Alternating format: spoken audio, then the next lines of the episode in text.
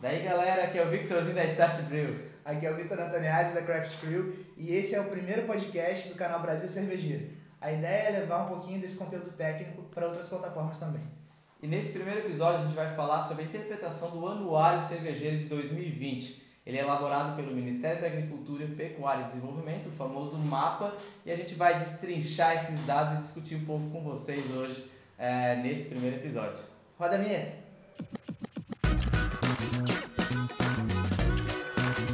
Galera, então quem estiver acompanhando pelo YouTube, já se inscreve no canal, ativa o sininho e quem estiver ouvindo o podcast, esse áudio está disponível nas principais plataformas de podcast. Maravilha. Aproveitando que a vinheta mágica nos trouxe, né? Saúde. Esse copos de cerveja, a gente vai explicar. Isso que eu ia falar, não vai beber? É, beber sem brindar não dá. A gente vai explicar é, é, é, um pouquinho o que, que é esse anuário, né? O que, que, o que, que, que documento é esse, que, que dados são esses. O anuário é uma reunião de informações é, do mercado cervejeiro brasileiro. Então, o mapa reúne quantas cervejarias se registraram, em quais estados elas se registraram, em quais cidades. Ele vai subdividindo toda essa estatística nova de mercado. Quantas fecharam também, é, registros de produtos, quantas novas cervejas foram registradas, registradas nesse, nesse ano, durante o ano de 2020. E aí subdivide a quilômetro quadrado por cervejaria, né, o tamanho dos estados, a população, a densidade, né, quantas cervejarias tem para cada número de população dentro de cada estado. Isso é super importante para a gente interpretar como o nosso mercado vai crescer, para que estado, para que região a gente deve prestar mais atenção, para que região a gente deve é, é, é, olhar e pensar assim, ó, aqui talvez não seja o grande momento de investir, uhum. aqui a gente tem outros potenciais e além dos dados do anuário, que a gente vai trazer alguns hoje aqui no, no, no nesse, nesse episódio, é, eu e o Antoniazzi, a gente fez uma abertura de números. Primeiro passo, a gente criou novas estatísticas de potencial de consumo em cima de quantos, quantos litros de cerveja cada estado consome por ano, uhum. né? quantas cervejarias tem nesse estado, então a gente conseguiu tirar um número de qual o potencial de volume a gente tem para cada estado. É, e também fizemos uma previsão, né? Uma previsão Essa aí. é a cereja é, do bolo. Quase uma mãe, as mães de Nas do, do, do universo cervejeiro. A gente fez uma estatística em cima do, do crescimento atual, do que a gente pode alcançar, baseado em mercados externos, como o mercado americano, por exemplo, que é um mercado que o, o nosso é, é, mercado cervejeiro costuma seguir nas, nos mesmos trilhos. A gente fez uma previsão para até 2045. Isso. Né? Então a gente tem uma ideia de quantas cervejarias a gente vai ter, a gente vai discutir isso aí durante o episódio. É, quantas cervejarias a gente vai ter, quantas cervejarias para cada estado, quantas cervejarias, qual o potencial de volume que a gente Perfeito. tem hoje, como isso vai crescer. Então a gente reuniu outros dados que o anuário não trouxe ou que tá, que estão embutidos na conta do anuário não estavam separados e a gente vai trazer para vocês e criar novas ideias, criar novas soluções também para o nosso mercado. É isso aí. E discutir também o que está sendo apresentado de número que não bateu a meta, a gente vai falar isso um pouquinho mais para frente nesse episódio. A gente refez essa curva de calibração. É claro que no cenário de pandemia as coisas são um pouco diferentes, né? O, o estimado Exato. e o atual é, acabam não coincidindo, mas a gente também já faz aí essa nova previsão para 2025 ser um pouco mais assertivo é, do que o próprio é, documento traz como análise, né? Isso aí. Então, e beleza. traz aí, dá uma puxada, Antoniazzi, no número de registros de estabelecimentos aí desse ano agora. O que, né, o que a gente tem, quantas cervejarias tem hoje no Brasil, na realidade, né? É, No agora total. a gente chegou, a gente bateu né, em 2020 1.383 cervejarias registradas. Né? É importante falar que cervejaria cigana não conta. Né? Exato. Assim, isso, é, isso assim, às vezes num, num determinado local, Rio de Janeiro, por exemplo, dependendo da região que você está no Rio de Janeiro, você tem mais cigano do que fábrica. Né? E aí Exatamente. acaba, poxa, mas só 1.383 no Brasil inteiro, só aqui eu tenho X marcas que vendem, mas não são números né, no mapa. Se você pegar uma cerveja e olhar atrás, tem o registro dela, onde ela foi produzida, esse número corresponde a uma cervejaria que foi registrada no mapa, que está aí nesses dados que a gente está apresentando para vocês. É, para colocar no registro do anuário do mapa, as ciganas entram como produto registrado.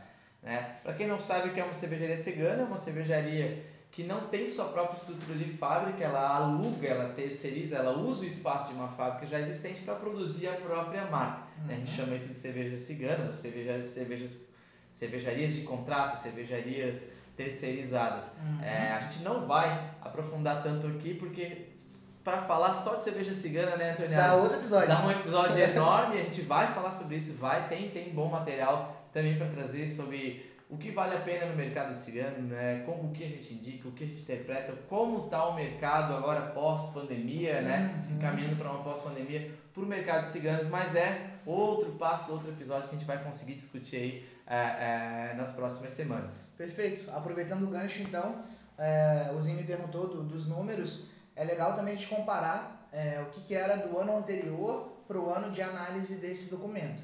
Né? Então, os dados apresentados são os seguintes. Em 2019, 1.209. 2020, 1.383. E aí tem um detalhe. É, a gente teve a abertura de 204 novas cervejarias né, registradas, mas 30 cancelaram o registro. Então isso também é legal para a gente entender é, o que está sendo aberto e o que está sendo cancelado. Né? Às vezes a cervejaria que não está mais em operação, né? Isso tudo é bom também para a gente acompanhar se Exatamente. o mercado está aquecendo, se está ficando mais morno. É, e aí jogando nesse número a gente percebe que mesmo num ano de pandemia a gente teve a, a, a um número super positivo né, de, de, uhum. de abertura de cervejarias. Né? Ele, ele ultrapassou o número de cervejarias canceladas é, e trouxe um crescimento de 14,4%. Se a gente for analisar quais mercados cresceram na pandemia, né, nessa estatística, né, a, a, com esses números ou com números maiores, só o mercado de saúde, né, obviamente ia crescer e cresceu é. com, com, com a pandemia, né, era uma exigência, é, foi um mercado que foi exigido pra, durante a pandemia, mas todos os outros setores, lazer, hotelaria, turismo de modo geral, esses setores não cresceram, eles foram é. interrompidos, né, inclusive nesse, é, durante esse momento de pandemia. E visto que cerveja de um modo geral é um lazer, é algo que não é uma necessidade. Pode ser, né? A gente considera às vezes uma necessidade né? é, é, para nossa vida. Ah, ela não é a, a, última coisa a ser cortada na, né, no orçamento de alguém ou no momento de crise, no momento de pandemia. Gente sabe que a cerveja do dia a dia dá lugar para a comida do dia a dia, para as contas, para a luz, para a água, para a escola, para os remédios, para tudo que a gente precisa. As outras prioridades acabam prevalecendo. E se tratando, inclusive, de cervejaria, a gente está falando de um mercado muito nichado. A gente está falando de registros de fábrica, mas a grande maioria desses números que a gente está apresentando corresponde ao mercado das micros. Exatamente. Né? Então, é uma cerveja que te entrega muita coisa, mas, mas ao mesmo tempo ela te custa um pouco mais.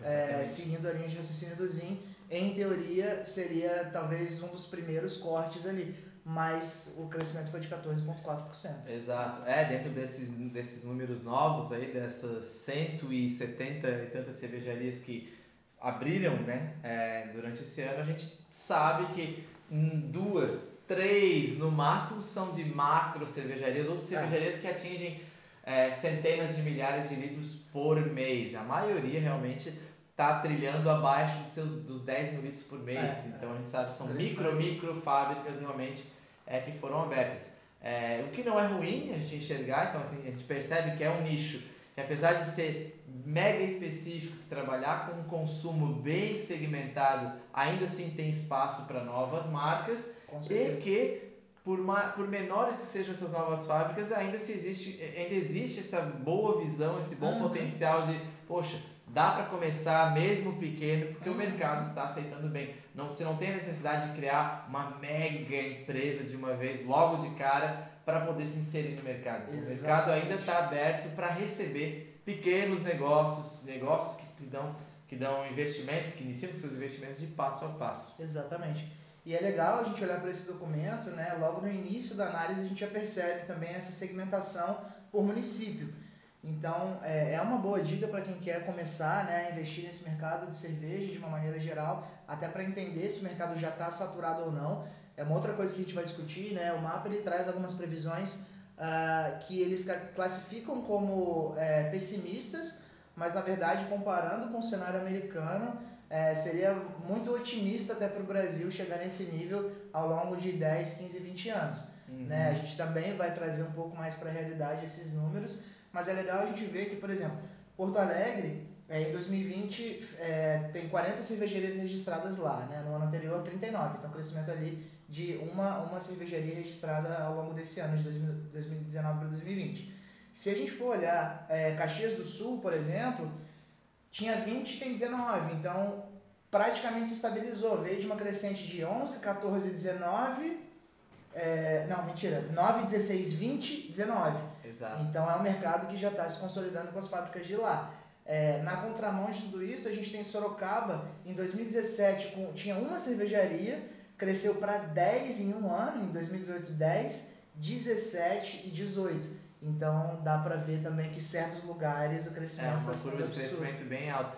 E aí o que a gente, o que a gente pode concluir com isso, tirar de, de opinião? A gente ainda está com todos os dados muito frescos, muito novos, a uhum. estatística está muito aberta. É difícil você criar uma curva de é. crescimento né? Quando a gente fala de curva, aquela linha bem certinha no gráfico você vê crescendo assim, não. Como é que estão, como é que estão os gráficos hoje em, cervejarias, né? nas aberturas, nos estados?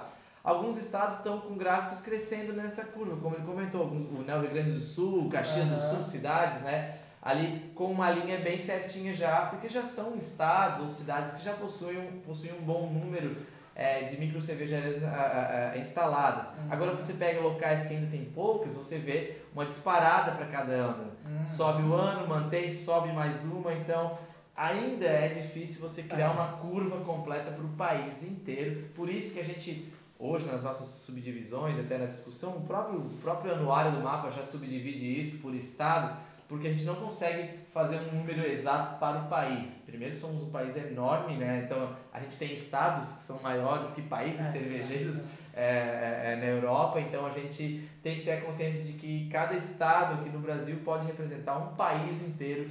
É, Com é, culturas fora. diferentes, né? Perfil Exato. de consumo diferente. Exato, estilos que podem ser mais vendidos ou menos em alguns lugares. Cultura culinária totalmente diferente, a gente sabe da, da, da da, da, diferença de gastronomia que a gente tem de ponta a ponta no país, isso tudo vai sim influenciar. Temperatura, né? A gente ah. tem a, a, a estados que atingem temperaturas negativas no inverno e outros estados que se mantêm sempre acima dos 25, 30 graus, que recebem muitos turistas, outras áreas que são mais frias que também recebem turistas, né? outras áreas que têm muita cervejaria com um consumo local forte, pouco consumo uhum, turístico. Uhum. Então tudo isso tem que ser desmembrado. Né? Um claro. pouco da nossa ideia de hoje foi desmembrar esses dados e trazer um pouco mais para cada região, é, trazer os destaques. Olha só, esses estados aqui têm um bom potencial, tem destaque já no consumo atual, né? Então tem muito que se discutir, a, a, é, a informação é muito fresca ainda, a é, estatística é, é muito é. nova e a gente tem que é, é, estudar ano a ano, ano a ano, né? A gente vai ter dados concretos talvez daqui a 5, 10 anos. Toda a variação que a gente tem hoje representa o potencial né, de, de mudar, de, de, de conseguir tocar esse gráfico de uma maneira muito agressiva, né? A gente teve aqui interpretações do anuário que bateram 1.700% crescimento médio. Foi em Sorocaba, que em Sorocaba. Três anos, ali quatro anos, saiu de 1 para 18. Realmente isso, né, a sensibilidade é completamente diferente. Se a gente comparar com Santa Catarina e Rio Grande do Sul de uma maneira geral. É, e já pegando esse gancho de, de entender o crescimento super diferente, a, a concentração de cervejarias, 85% das cervejarias do país estão no sul e no sudeste. Ah, ah. O que a gente pode tirar como, como, como conclusão disso? Sul e sudeste tem um potencial de consumo maior? Tem. Né? A, aquela porcentagem, dentro de tudo que se consome de cerveja, né? dentro desse, desse, dessa parte toda, o que é considerado cerveja especial dentro desse volume todo, as porcentagens hoje se considera, se considera de média entre 2% e 2,5%. Uhum. E a gente sabe que nessas regiões que concentram mais cervejarias, essa porcentagem é um pouco maior. Claro. Então você tem mais cervejarias, mas em contrapartida o público já consome mais cervejas especiais. Então tem uma balança aí que às vezes você pode olhar, poxa, mas tem tanta fábrica ali, então não vale a pena mais abrir no sul e no sudeste? Calma aí, a gente uhum. tem que uhum. olhar agora, não é só cada região, vai em cada estado, vai, em ca... vai na cidade, vai na região dentro daquele estado. É, tem tantas cervejarias em Santa Catarina, por exemplo, mas perto da onde eu quero abrir a minha, tem quantas? É, quais são as cidades? Qual a população em volta dessa minha fábrica? Então a gente tem que fazer micro, micro nichar É, é a nossa ideia de abertura, porque tudo é muito, como o Antônio comentou, tudo é muito radical, né? Uma, uma cidade tem uma cervejaria, se ela ganha mais uma cervejaria, ela teve um crescimento, ela dobrou o número de fábricas, né? Estatisticamente ela dobrou. Se ela tem 10 e ganhou mais uma, subiu o mesmo número, mas foi só 10% agora de crescimento. Então, estatística a gente tem que trabalhar, entender, interpretar dessa forma, entender que está tudo muito novo ainda, que em algumas regiões qualquer pequena fábrica que abra é um salto enorme nos números do estado. Exato. E só complementando o que o Zinho falou, é, talvez para novos entrantes, de fato isso não diga nada em relação ao consumo. Agora uma coisa é certa, se você vai abrir né, cervejaria num local que já existe um, um padrão de consumo, já existe uma aceitação maior, consequentemente você já tem que chegar um pouco mais preparado, sensorialmente falando. Exato. Né? Então, é, não dá para é, o robista se jogar e experimentar uma fábrica na região ali sul-sudeste. Você já tem que entender de negócio, você tem que olhar para cá pensando não só em região, mas olhar a tendência. Né? A gente quer trazer outros podcasts também, até já dando spoiler, para falar um pouquinho né, de hard sales, coisas que, que aparecem fora do país e começam a chegar é, nos dois, três últimos anos. E agregam, né? Agregam para o portfólio da cervejaria, é, Exato. Tem que aproveitar. É, destilados, né? Novas ideias de destilados dentro das próprias Exatamente. fábricas. Então, é bem como o Antonés comentou. Tem um monte de fábricas já aqui. Será que eu vou entrar para ser mais uma? E dificilmente você vai ter um crescimento. Eu tenho que pensar em opções mais variadas porque eu tenho mais concorrentes, mais ideias, mais Uhum, mentes pensando em como né, é, vender mais do que a minha marca. Agora, eu vou para regiões com menos concorrência, menos fábricas instaladas, eu posso pensar em começar com estratégias mais básicas, mais conservadoras, né? Até porque assim, esse provavelmente vai ser o perfil de consumo da, daquela, daquela região. Exato, né? Não adianta você querer é, entrar com uma milkshake pastry stout com frutas é, refermentadas num local que mal se mal foi apresentado ainda Uma boa pilsen. uma boa pilsen, né? O, o público, aquela região inteira não, não sabe, nunca viu uma micro cervejaria, sempre recebeu as, as marcas de grande massa, né? Que não tem nada de errado, são só que é o padrão que sempre foi recebido. Exato. E você chega chamando de cerveja uma cerveja escura, mais amarga, com gosto de chocolate e um dulçor diferente, tem lactose, tem frutas. Como que bota fruta numa cerveja? É. é uma, isso é uma caipirinha de cerveja?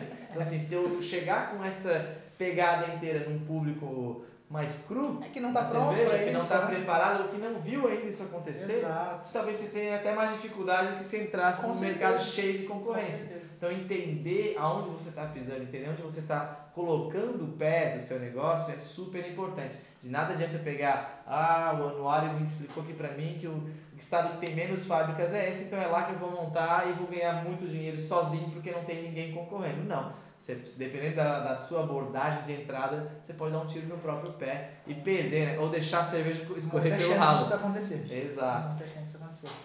Não, mas bacana. Dá pra gente depois é, entrar um pouquinho mais no detalhe aqui, Vitor, na questão de densidade, né? É, densidade de, de, talvez quantos habitantes por Por cervejaria. Isso é legal também a gente conversar, né?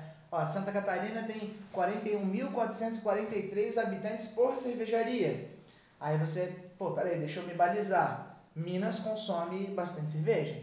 Então vamos olhar Minas Gerais. 119.622 habitantes por cervejaria.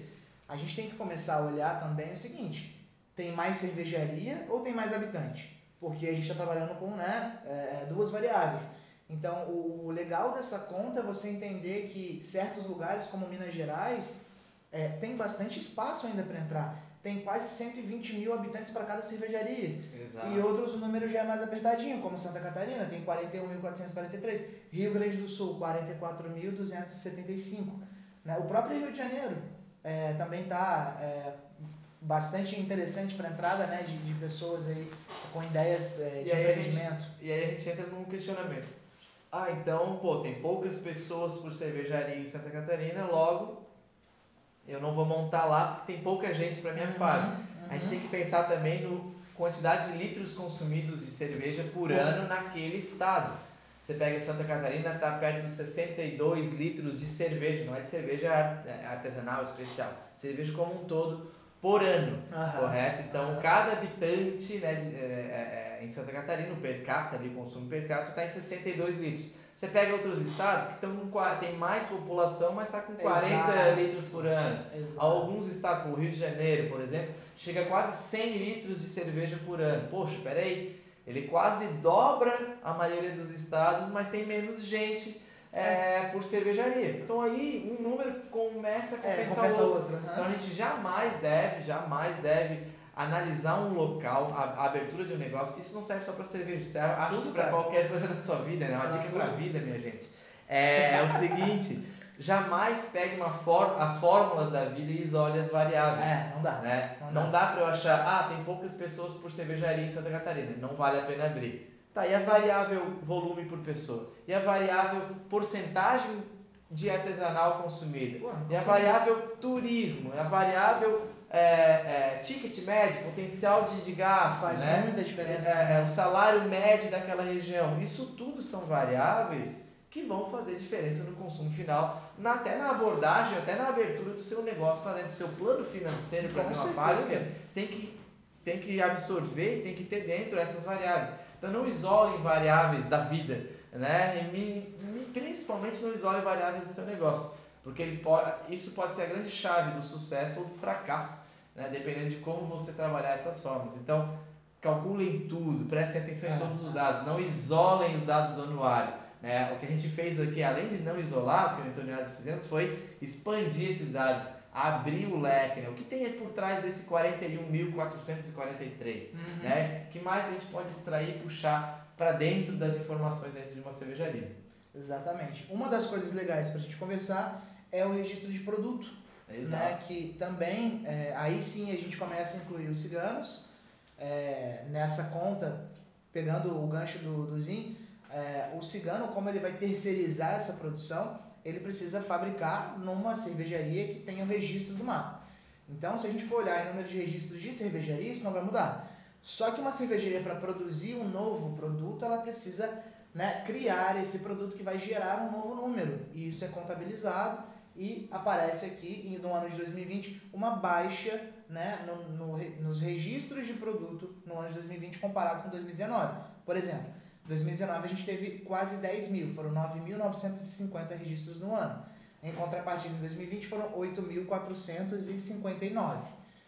Isso é um pouco do reflexo da pandemia, né? A gente estava numa crescente muito 15% grande. aí de redução, né? É, exato. A gente, tava, a gente veio de 5 para 6, depois deu um salto para quase 10 e desceu para os 8,5, os 15% bem colocados aí pelo Zin. Isso pode ser reflexo de pandemia, pode ser reflexo de outras coisas, como por exemplo, será que faz sentido essas invenções malucas de criar super rótulos diferentes, muita coisa, é mais estoque, é mais gerenciamento de um monte de coisa? Então a gente começa a dar um passo para trás né, em relação a essa criação de muita coisa.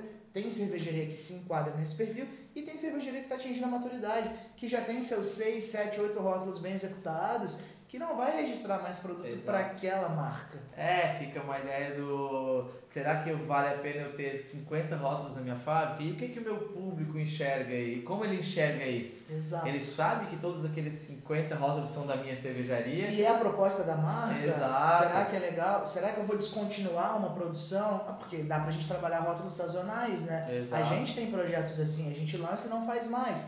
Pro mapa a gente tá aumentando esse número. Exatamente. É, então são, a gente tem que começar a entender que são estatísticas que estão criando maturidade. É, tem cervejaria que quer lançar dois rótulos por mês e tem cervejarias que pretendem nos próximos anos não lançar mais nenhum e sim desenvolver o marketing ou desenvolver o público dos seus 10 ou dos seus 5. Né? A gente conhece fábricas, a gente sabe que dentro dessas fábricas algumas cervejarias têm três estilos diferentes e é o nicho que eles querem alcançar, é, o plano que traçado e é assim que eles querem seguir, pelo menos por um bom tempo, até desenvolver bem aquilo e só lançar um novo estilo é, é, é, uma necessidade de mercado, com um novo estudo. Já outras marcas têm essa vontade, não, eu quero lançar um por mês, quero, quero, eu quero ganhar público na diferença. Vai das variáveis que você quer trabalhar em cima do seu negócio. Não dá para isolar nenhum dos dois casos, nenhum dos dois casos está certo ou está errado. Errado é lançar 20 cervejas para um público que só quer uma, ou lançar só uma para um público sedenta por 20. Aí está errado, você, tá, né, você não está entregando o que o seu público quer. Talvez essa, é, é, interpretar esses números é entender também parte do seu público. O anuário coloca aqui os dados na mesa. Isso, Ó, é são, esses são os números. Agora, para quem você vai usar, como você vai usar, aí vai para cada cervejaria e vai um pouco também né, do que a gente está querendo interpretar para vocês, trazer para vocês como ideia ou talvez novos caminhos a serem seguidos aí dentro desses números adquiridos. Exato. O reflexo disso está é, traduzido aqui. São Paulo registrou 2.347 produtos daqueles 8.500 mencionados. É, o segundo lugar está em Santa Catarina com 1.413, então é quase metade desse número. O que, que dá para a gente começar a pensar para ver se faz sentido ou não? Será que em São Paulo tem marcas com alta rotatividade de rótulo? Sim, isso é verdade. A gente conhece marcas Sim. que lançam 3, 4, 5 variações do mesmo estilo, só mudando lúpulo, só mudando perfil sensorial. Então começa a fazer sentido analisar São Paulo como um polo, um, um talvez né, até uma referência para cervejarias ciganas que gostam de criar coisas novas. Variedades. Isso faz sentido. Agora vamos olhar aqui. É... Estados do Norte e Nordeste, né? Como modo geral ali, Todos já aceitam. Ali, até 30 é, no Nenhum deles passou aí, é 50 é o que você vai pegar ali. É, Bahia com 50, 50, Ceará com 100, 100 novos rótulos, novos produtos. Proporcionalmente, eles têm menos cervejarias, tendem a lançar novos rótulos, mas na proporção com São Paulo, São Paulo tem muito mais, São Paulo, Santa Catarina e Minas, tem muito mais tendência de variedade do que só estilos tradicionais. Já você pega regiões norte nordeste, né, ou centro-oeste, já com é, é, é, ideias de estilos base, tradicionais. Claro. Vamos, é, é, o público primeiro quer saber o que é cerveja. É, existe a curva de aprendizado Exato. não só para o negócio, existe para o público em geral também. Né? Não dá para, como o Zinho comentou, não dá para você inserir alguma coisa muito diferente. E o nosso paladar, vai parecer duro até o que eu vou falar, mas o nosso paladar brasileiro é muito infantil. Né? A gente gosta de coisas muito doces ou muito salgadas e não tolera o azedo. Uhum. Né? Então, a acidez a gente ainda é muito aversivo. Amargor também. Né? Amargor também, bem, bem colocado. Então, isso a gente tem que começar a criar. Né? Vocês que estão ouvindo a gente, assistindo a gente, provavelmente, como chegaram até aqui, uhum. alguma paixão por cerveja também tem. Né? E Algum alguns de vocês preferem cervejas de um tipo e outros de vocês preferem cerveja de outro tipo.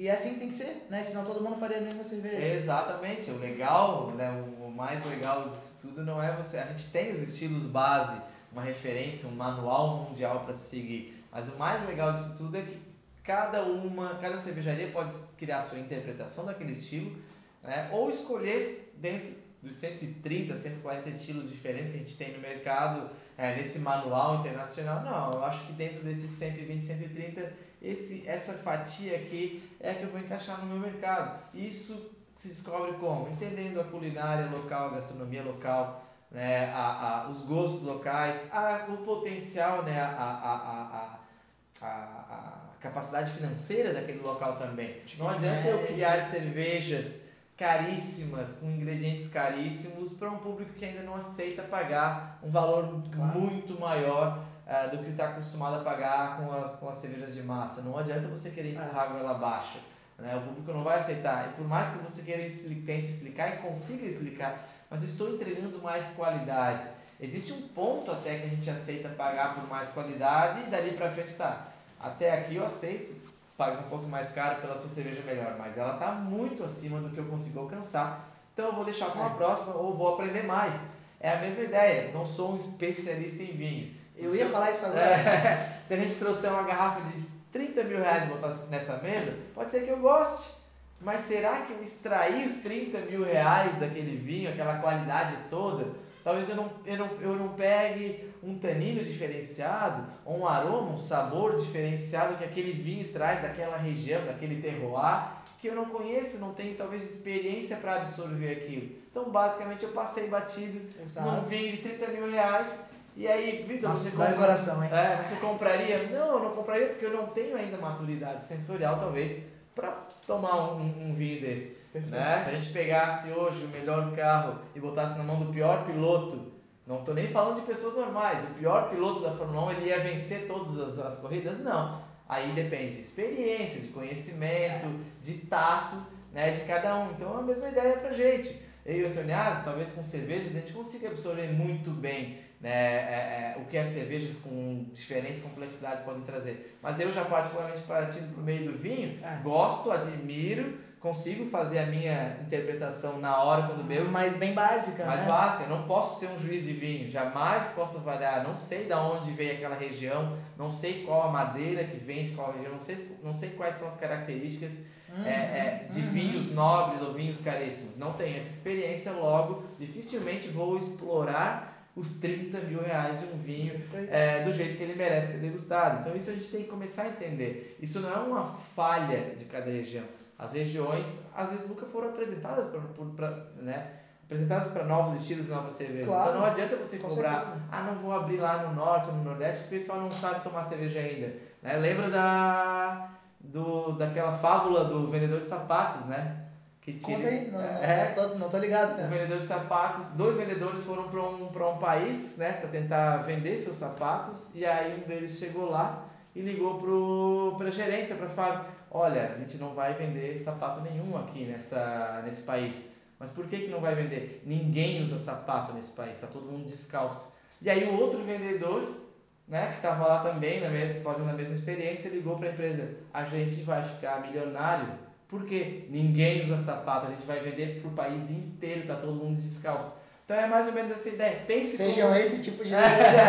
pensem como vendedor que enxerga o potencial na região. Então, se ninguém sabe sobre cerveja, seja você a pessoa que vai ensinar cervejas. Porque lá na memória daquelas pessoas vai Claro. ficar, poxa, aquela cervejaria é que me inseriu. Isso, vai virar né? referência. E quando elas tomarem uma cerveja diferente ou tão boa quanto a sua, elas vão falar o quê? Nossa, essa aqui é bem parecida com aquela Isso, primeira que eu tomei. Vocês viram uma referência na mente daquela pessoa. Isso é Perfeito. muito importante para fixar. Né? A gente não compara refrigerante com a marca principal, a gente não Uhum. compara a cerveja com a marca principal. Nossa, isso aqui tá igual aquele refrigerante que eu Uhum, sempre tomei. uhum. É isso, você virou referência. E todo mundo pensou no nome que ele falou aqui, Eu né? tenho certeza que todo mundo Sussurrou pensou na né, aquele nome com. C, rótulo vermelho, letras brancas, né? Então assim, eu falei isso sem dizer a marca, todo mundo já lembrou. Por quê? Porque ela é a referência. Então sejam vocês a referência nesses novos mercados. Então, olha o tamanho do país, o tamanho dessas regiões, a população que essas regiões têm para receberem a explicação de vocês. Então aproveitem, né? Não, não fiquem pensando que vale a pena investir só no mercado que já sabe.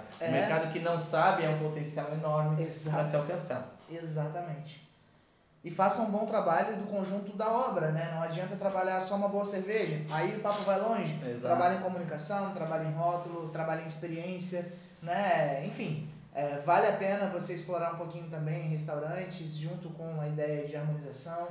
Isso falta muito, né, Vitor? A gente- conceito também. Que inclusive, né, mais um spoiler, né? A gente vai ter também episódios aí sobre é, conceito de marca, conceito de ideia, como entregar o seu A gente produto. podia chamar um convidado, né? Vai, vai ter sim, vai ter sim, já, já, já estamos Já em contato, já estamos em contato. Tá.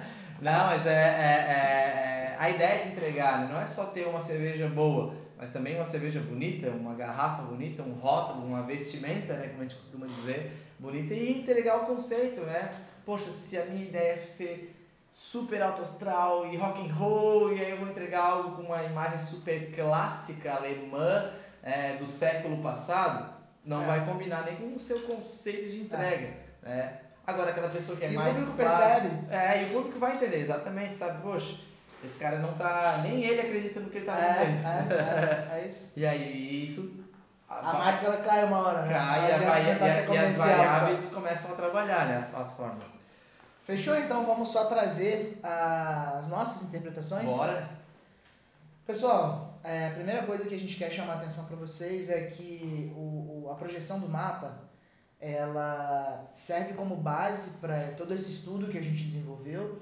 Né? São é, dados que a gente acredita que vão né, se, se replicar e vão acontecer da maneira que a gente está esperando aqui, mas também é uma discussão, é uma opinião nossa que a gente quer dividir com vocês. E comentem também aqui nesse vídeo quem estiver assistindo e quem estiver nos ouvindo, procura a gente no YouTube. Se você quiser esse material aberto, a nossa interpretação, bota nos comentários. Quero o anuário aberto e a gente vai mandar para vocês. A gente vai trocar uma ideia. Uma das ideias de, de trazer esses vídeos mais interativos nesse canal e também nas plataformas de, de podcast é ter essa troca, entender o que vocês querem que a gente fale.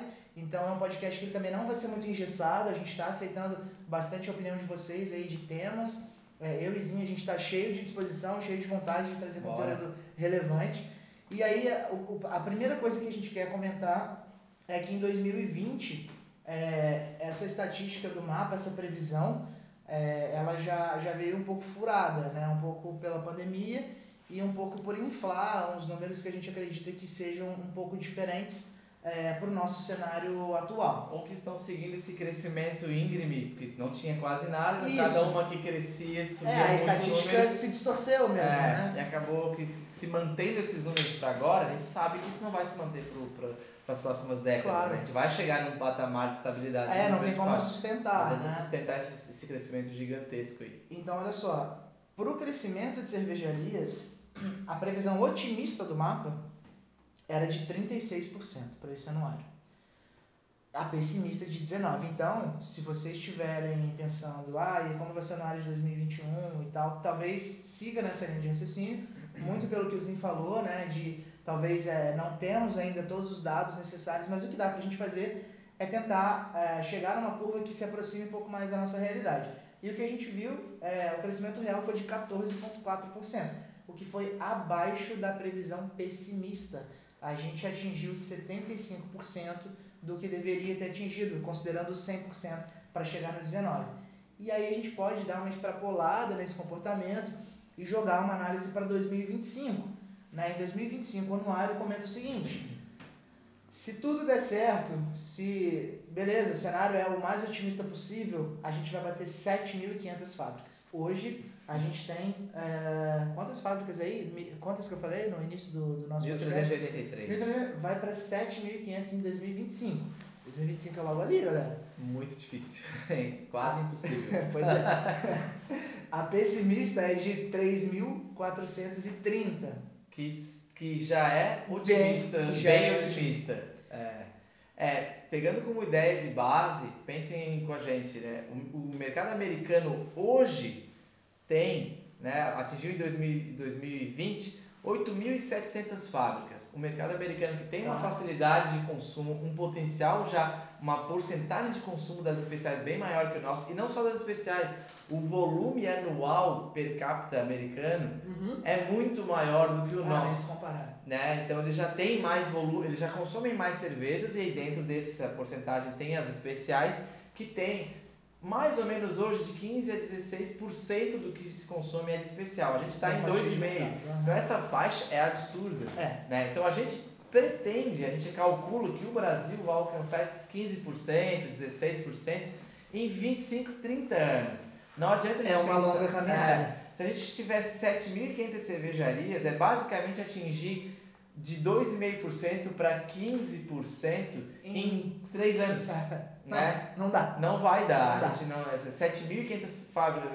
A gente tende a, a seguir o mercado americano de consumo, principalmente o mercado cervejeiro. A gente calcula sempre que o que está acontecendo lá agora vai acontecer entre 7 e 10 anos aqui. Uhum. Ainda assim, ter 7.500 fábricas em 10 anos é muita coisa. Muita coisa. Porque eles não estão mais com crescimento é, é, exponencial absurdo. Já atingiram um patamar, tá subindo, mas Uhum. subindo bem menos do que há Ah, 10, sim. 15 anos atrás. A Então- visualmente, a inclinação dessa reta, que antes era assim, só pra vocês entenderem, quem estiver vendo a gente aí, ela começa a ficar assim Ela vai, até que chega um vai achatando a curva. achata e, e É. entra no platô, né? aí, então assim, ter 7.500 fábricas em 3 anos no Brasil, quase improvável. Assim. E a, a gente precisaria de muito. Eu acho que não tem nem fornecedor de equipamento, Não, não dá chegar. não tem fornecedor de barril, nem de insumos que absorva tantas fábricas novas É, em 3 anos. É. Né? A gente tem grandes fornecedores de lúpulo, de malte no país, de fermento, mas assim, a multiplicar quase por 7, pelo menos 6 É. vezes o que a gente tem hoje, não vai dar. Se a gente só dobrasse o consumo de cerveja ho- hoje, Uhum. só dobrar, nem tá em 2,5, jogar mais 1% e meio só, nem, nem dobra isso, a gente já não teria cervejarias para atender esse consumo, Ah. não teria fabricantes de equipamentos. A gente não tem como atender um crescimento otimista como o mapa prevê. Claro que o mapa trabalhou em cima de números, bom, nos últimos cinco anos Claro. cresceu assim, a- se a gente mantiver os próximos cinco crescendo assim, vai estar dentro da nossa expectativa. E olha a É, importância é de ter histórico, né? Como a Exato. gente é um mercado muito novo, é difícil a gente entender e prever um pouco o que, que vai acontecer nos próximos passos. O que dá pra gente olhar e a gente fez aqui é o seguinte: 14,4% de crescimento nesse ano é onde a gente deveria atingir 19%, né? segundo o, mapa, o anuário do mapa. Dá para a gente, então, de certa forma, normatizar essa curva que eles colocaram a pessimista de 3,430, a gente pega só 75% desse valor, onde a gente chega em 2,600. Já é um pouco mais factível, né? A gente abaixa de 3,5 para praticamente 2,5. Exato.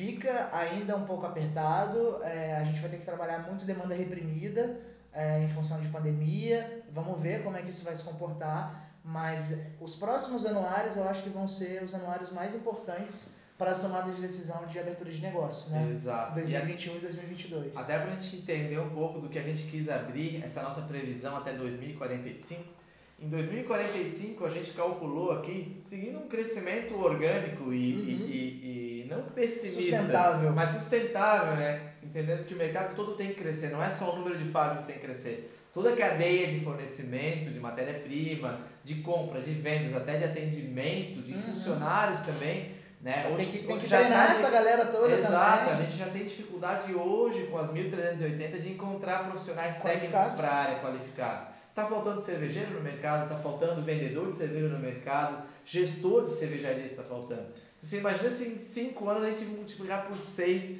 esse número. Não vai fazer não, sentido. Vai. Em algum momento a gente vai quebrar, vai esbarrar numa barreira bem, bem dura que não vai deixar esse crescimento acontecer. Então, na nossa previsão é que em 2045 a gente atinja entre 5.500 e 6.500 cervejarias. Isso é uma previsão de crescimento. E foi mais ou menos assim que o mercado americano cresceu. Uhum. O mercado americano não tem 5 anos, ele não atingiu de mil para 8 mil nesses não. últimos 5 anos. Né? Ele cresceu também nesses últimos 30 anos, pós-lei seca que eles tiveram e tudo mais, nesse patamar, nesse ritmo. Então eles levaram 30 para alcançar esse uhum. número. A gente não vai levar menos do que 30. A nossa tendência é que a gente tenha sempre um pouco menos de velocidade. Mesmo sendo um país tropical, que consome muita cerveja. Exato. Né, a nossa fatia de mercado, e é por isso que vocês aí na ponta têm que começar realmente a investir em comunicação, em treinamento. A gente só vai conseguir converter essa população, essa fatia de mercado, para o segmento artesanal, para o segmento craft, se a gente, de certa forma, educar o público que consome. Então, só agora finalizando e amarrando as pontas é claro que se a gente cresce mercado, a gente tem a oferta e demanda sendo regulada por preço. É, isso vai ser uma consequência disso e provavelmente os artesanais vão ficar um pouco mais acessíveis e, consequentemente, o consumo vai aumentar. Mas em contrapartida, e o que as grandes estão fazendo hoje, né, a minha opinião pessoal, Vitor Antonese falando agora, é, eu acho muito legal esses grandes movimentos de aquisição pontuais para trazer um pouco de, de qualidade no copo num preço acessível. Mais informação para o público. Mais informação. É, eu não vejo como uma briga, isso aumenta a nossa fatia de mercado, é, não exato. diminui. Eu é. enxergo assim. É, hoje, hoje, né, muita gente, principalmente as pessoas do meio cervejeiro, ou, ou até o cervejeiro caseiro, né, que não está incluído nessa conta, né? então assim, a cerveja feita em casa, a cerveja para quem uhum. consome em casa, faz a própria, não está incluída nesse volume, não está incluída nesses números do anuário. Né? O mapa só considera fábricas registradas Registrado. oficialmente. Né? Mas é bem isso. A grande muita gente às vezes fala, poxa, mas a grande indústria está adquirindo muitas microfábricas, microcervejarias e vai está acabando com o nosso mercado. Não. A tá gente está num momento de que esse tipo de atitude traz novos públicos, novos adeptos. Porque, de certa forma, a grande indústria tem uma capacidade boa de baixar seus claro. custos né? Ela tem já uma, um custo mais baixo pelo, pelo volume que se trabalha. Estrutura de logística. Exato. Marketing né, também, que ajuda muito a atrair novos adeptos. Né? E o legal do meio cervejeiro é que não existe é, é, é, público fiel a marcas no meio da é cerveja é especial. As pessoas são fiéis aos estilos, são fiéis a algumas, alguns sabores ou alguns ingredientes. Eu gosto uhum. mais do malte, eu gosto mais de lupulado, eu gosto mais de IPA, eu gosto mais de cerveja de trigo. Então as pessoas são mais fiéis aos estilos do que a marca em si. Ela acaba em todo lugar que ela vai, ela pede uma IPA diferente. Por quê? Eu quero provar a IPA de todas as marcas, provar as diferenças. Então é mais comum para o mercado do consumidor da artesanal, da especial. É e essa forma da a grande indústria estar investindo né, nas micros, primeiro que é, traz mais público. Segundo é,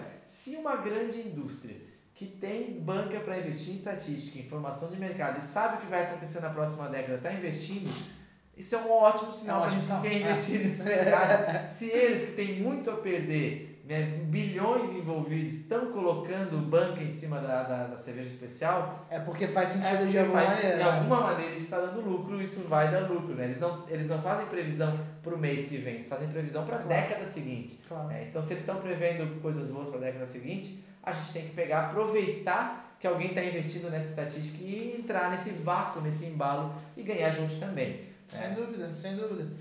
Vamos fechar então com a previsão de 2045, é isso? Exato. Antes até só de falar dessa previsão, eu trouxe só uma ideia né, de potencial aqui. A gente fez uma, uma ideia. é, é, hoje, hoje, a gente tem aí dentro do potencial de consumo. O que é esse potencial de consumo, Vitor? É o potencial, né, é, o, é o volume consumido de cerveja especial em cada estado, dividido pelo número de cervejarias naquele estado. Legal. Né? A gente fez uma. A gente abriu esses números do mapa e falou, ah, vamos entender então como, quanto, quanto tem de volume para cada fábrica Uhum. naquele estado. Então eu selecionei aqui, só para a gente ter uma ideia, oito estados do Brasil, é, incluindo aqui, vamos colocar, ah, olha só, Roraima, Tocantins, Piauí, Sergipe, Mato Grosso do Sul, Pernambuco, Bahia, olha só, Norte e Nordeste em peso, né? Esses são oito estados que estão acima dos 600 mil litros anuais por cervejaria. Isso dá 50, mais de 50 mil litros por mês por fábrica É, né, naquele estado. É muita coisa para começar. O nosso mercado de micro cervejarias hoje gira em média de 10 a 30 mil litros É. por mês. Então, assim, É. esses, esses estados estão com potenciais de consumo. Tem gente consumindo cerveja e pegando cerveja de algum lugar. Esse consumo existe. E, e, e essa estatística não é só pensando, pessoal, ah, tem muita fábrica abrida ou tem pouca fábrica no lugar. Reparem o nível de detalhe.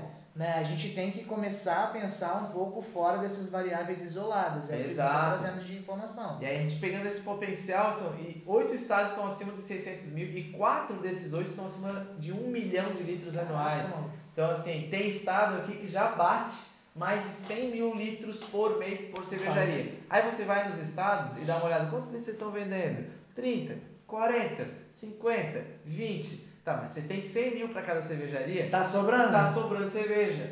Alguém tá vendendo Alguém isso. está vendendo para eles. Aí é uma, ou uma cervejaria de outro estado, ou as pessoas estão comprando cerveja importada. Mas é, mas É aí muito. que tá, porque o consumo ele existe. E aí quem tá ganhando é o importador, é o cara que é o vizinho. É, o outro, as cervejarias de outros estados que estão Aham. conseguindo vender. Em al- algum lugar está sendo vendido, não está sendo para quem está produzindo naquele estado. Então olha o potencial de abertura. E aí a gente Nossa. vai para o lado oposto, né? Poxa, então se for olhar aqui a região sul, né? Os três estados que têm menos potencial de consumo são Santa Catarina, Rio Grande do Sul e Paraná. Aí você vai olhar, poxa, mas são três, três dos estados que mais têm Potências. cervejarias. Uhum. Né? E aí a gente está aqui, a gente não está considerando nessa conta turismo, são Uhum. três estados que atraem muito turismo, tanto o litoral quanto a parte de o turismo da O serra, né? consumo sazonal, digamos Consumo assim, sazonal né? De temporada. muito alto, então tra- atraem muitos é, é, é, bebedores para aqueles, aqueles estados.